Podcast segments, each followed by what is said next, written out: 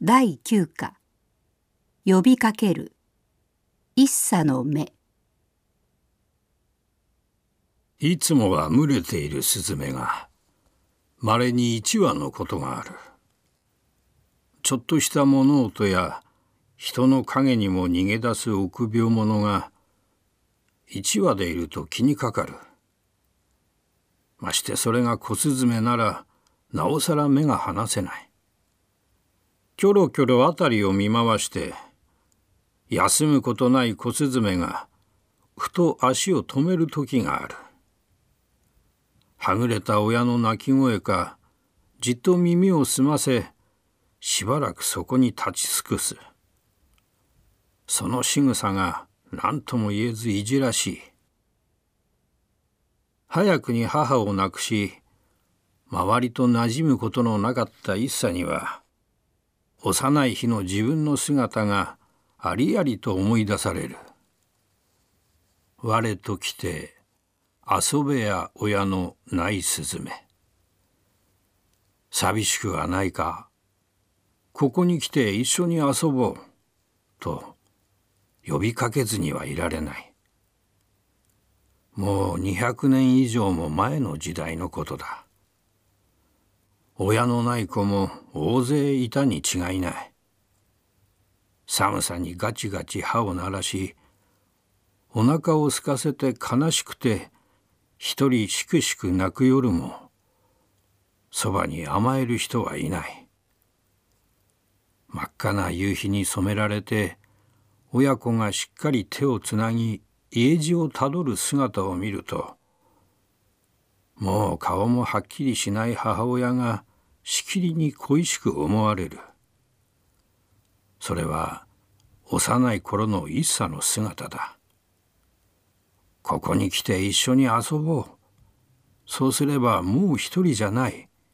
と優しい目で親のない子に呼びかける。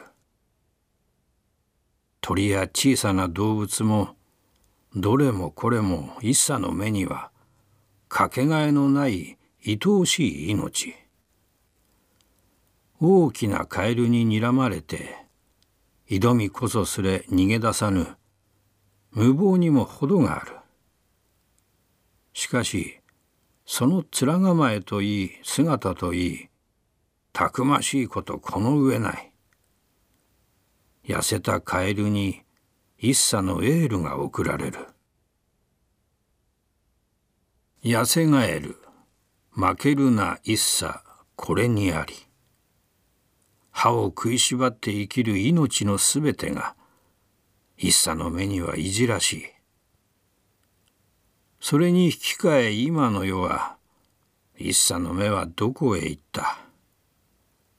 毎日の糧にこと書いて空腹に耐える者がいなくなったわけではない。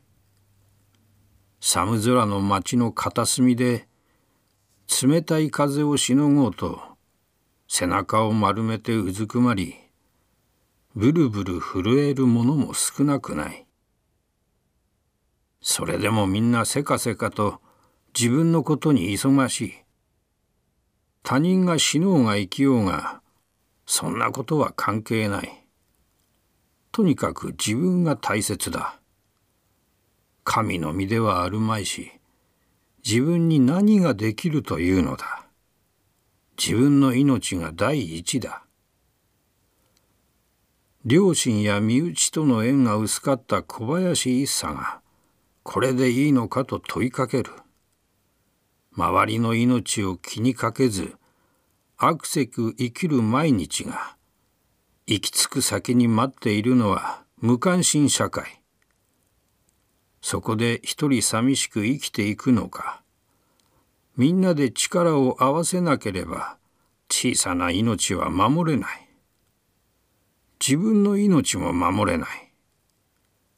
遠い時間の彼方から小スズメやヤセガエルを見つめる一茶がそれでいいのか満足かと今の世に問いかけている。